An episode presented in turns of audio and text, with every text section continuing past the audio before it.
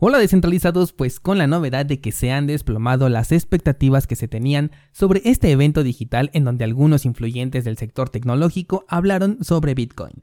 Mientras tanto, en El Salvador un grupo de protestantes buscan que se revierta la ley Bitcoin utilizando el clásico y desgastado argumento del lavado del dinero y la financiación del terrorismo, como si esta ley aprobada pudiera impedir que esto sucediera.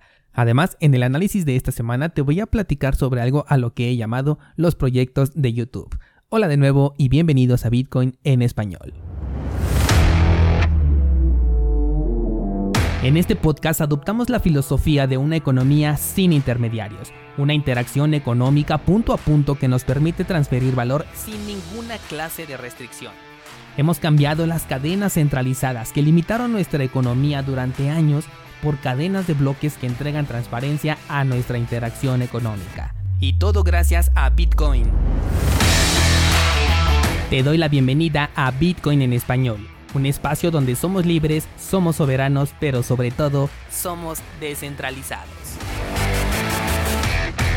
¿Qué pasó con el precio de Bitcoin descentralizados? Es súper curioso porque el sentimiento del mercado sigue siendo bajista, mientras que el precio ha pegado un salto hasta los 32 mil dólares nuevamente, colocándose una vez más dentro de este canal que seguimos sin saber si es de acumulación o distribución. Ya la verdad es que está aburriendo bastante al mercado y eso es un eh, punto a considerar. Y bueno, pues parece que el evento en donde habló Elon Musk no fue suficiente para detonar un claro movimiento, y por eso, aunque Bitcoin se recuperó ligeramente, el sentimiento del mercado no lo acompaña.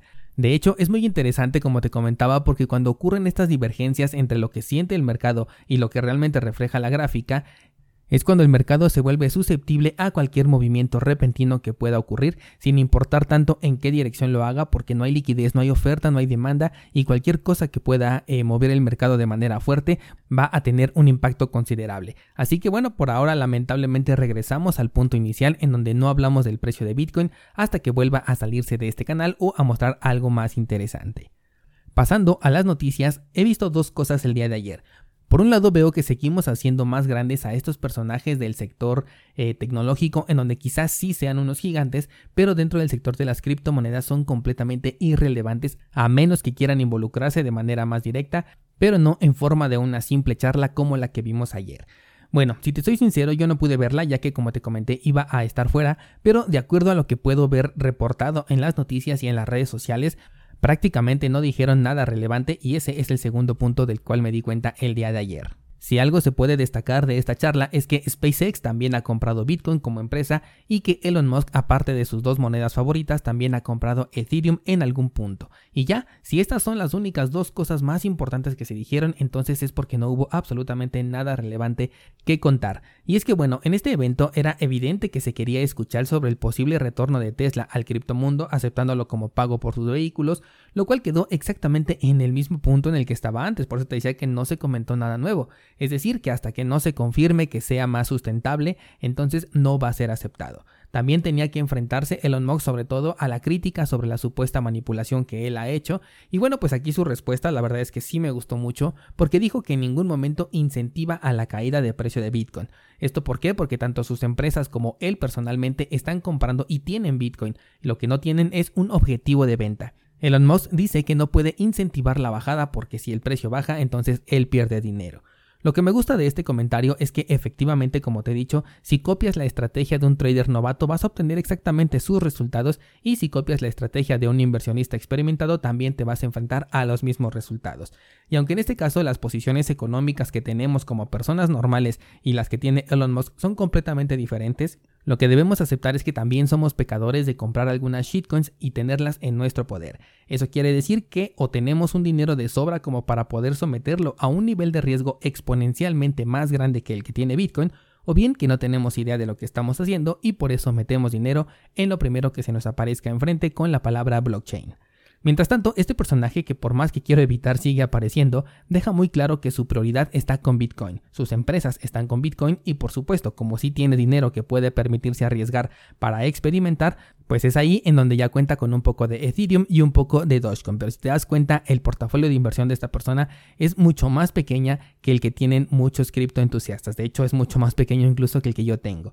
Si bien estos personajes por sí solos no representan absolutamente nada dentro del sector, El hecho de que enfoquemos nuestra atención en ellos cuando incluso balbucean apenas la palabra Bitcoin hace que adquieran un mayor poder y relevancia dentro de un sector del que únicamente son inversionistas y espectadores al igual que nosotros. Y si al rato el precio de Bitcoin o de todo el mercado se mueve de forma repentina porque alguno de estos personajes estornuda, será justamente porque nosotros le dimos ese poder. En el caso de Jack, a él se le preguntó si pensaba aceptar Bitcoin dentro de Twitter, al menos en temas de publicidad, pero él dejó muy claro que ahí no está su apuesta actualmente, que por el contrario lo que están haciendo es creando una red social descentralizada, un Twitter descentralizado, lo cual me parece súper interesante y es posible que esta sea la red que estamos esperando y que sí consiga hacerse con una buena adopción, siempre y cuando realmente sea descentralizada y no simplemente tenga esta palabra ahí como bandera falsa. Cambiando de tema, tenemos un polémico grupo muy reducido, debo decir, por algunas fotos que he visto, de personas el cual está levantándose con la bandera de la ignorancia para hacer retroceder a la ley Bitcoin en El Salvador. Y aclaro primero que no hablo de la ignorancia como una crítica personal hacia las personas, porque la ignorancia es un estado en el que todos nos encontramos en todo momento dependiendo del tema del que se esté hablando. La diferencia radica en que si quieres hablar de un tema, primero, bueno, pues sales de la ignorancia para entonces poder compartir, pero sobre todo recibir ideas que te permitan forjar una nueva opinión personal fundamentada con cualquier clase de inclinación que tengas, pero finalmente una opinión que realmente sea solo tuya y que esté respaldada y por supuesto abierta a cambios en caso de que sigas aprendiendo y que estos nuevos conocimientos adquiridos reemplacen a una creencia anterior. En este caso estamos hablando de un grupo que está pidiendo a gritos, literalmente hablando, que el Estado controle su dinero. Y es por esta razón que Bitcoin nunca será adoptado de forma masiva ni mucho menos reemplazará a ninguna otra divisa a nivel de extinción. No voy a tocar temas como que este grupo pueda estar incentivado o completamente manipulado por una entidad perjudicada con la ley Bitcoin, pero siempre existe por supuesto esta posibilidad. Lo que quiero que analicemos es lo que dice su escrito, que por ejemplo en su primer inciso dice lo siguiente. La ley Bitcoin fue impuesta por el presidente sin consultar al pueblo. Aquí me voy a detener y voy a preguntarte, ¿cuándo un gobierno le pregunta algo al pueblo? Seguro que algunos mexicanos sí tienen alguna respuesta en mente, pero para estos mexicanos ahora ustedes díganme, ¿qué tan ridiculizada queda la figura presidencial cuando le pregunta algo al pueblo? Continuamos. El escrito dice después, la mayoría de empresarios lo rechazan porque tienen efectos negativos sobre los precios e ingresos y solo le sirve a algunos grandes empresarios otra vez, sobre todo ligados al gobierno, para lavar dinero mal habido. Pensaba analizar punto a punto este escrito, pero la verdad ahorita que estoy grabando considero que es una pérdida de su tiempo, o sea, de ustedes que me están escuchando, así que mejor nos vamos a quedar solo en este punto y diciendo que el lavado de dinero es algo que, número uno, ocurre principalmente en los bancos, número dos, existe desde hace decenas de años antes de la existencia de Bitcoin, y número tres, si un gobierno o empresa quiere lavar dinero, lo va a hacer con Bitcoin, sin Bitcoin y a pesar de Bitcoin. Así que por estas razones que no voy a hablar más sobre este grupo, liderado por la ignorancia o bien incentivado desde atrás por un grupo que contrario a la ignorancia sabe perfectamente los efectos positivos que podría traer Bitcoin a los ciudadanos y está actuando en función de mantener esa ignorancia pero del lado del pueblo, algo que sí suena un poquito más a la latinoamericana política que conocemos. Vamos a dejar de una vez por todas los temas negativos y te comento que ayer nuevamente no hice un análisis cripto en el podcast porque ya estaba el episodio muy largo. Hoy no voy a analizar un proyecto, sino que te voy a hablar de un ciclo que se repite cada vez que tenemos movimientos alcistas como el que estamos viendo ahorita en 2021 o como el que vimos en el pasado 2017, del cual podemos sacar mucho provecho y lo he llamado los criptoproyectos de YouTube.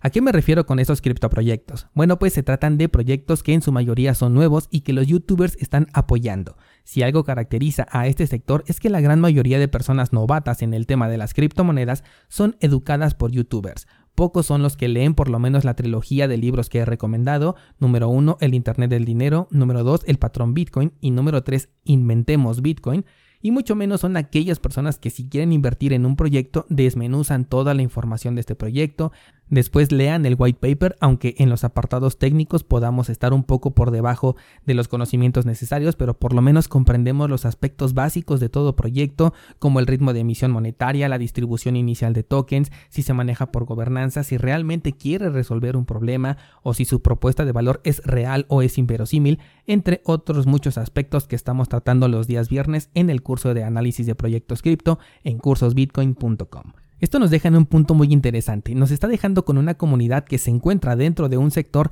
en donde la máxima es no confíes, verifica. Sin embargo, la mayoría se rige por la confianza que le tiene a estos youtubers y los proyectos que ellos respalden. No me malinterpretes, la mayoría de los que creamos contenido al respecto tenemos como insignia a Bitcoin de lo contrario, ahí sí te recomendaría que dejaras de seguirlo. No, no es cierto, sigue a quien quieras. El punto es que es tan notorio que le podemos sacar mucho provecho si lo sabemos identificar. Por ejemplo, en 2017, que fue el ciclo alcista que me tocó vivir por completo, la gran mayoría de youtubers hablaban de NIO, IOTA, Quantum, Waves, Ethereum, Ontology, entre otros proyectos. Y vaya que todos estos dieron rendimientos increíbles.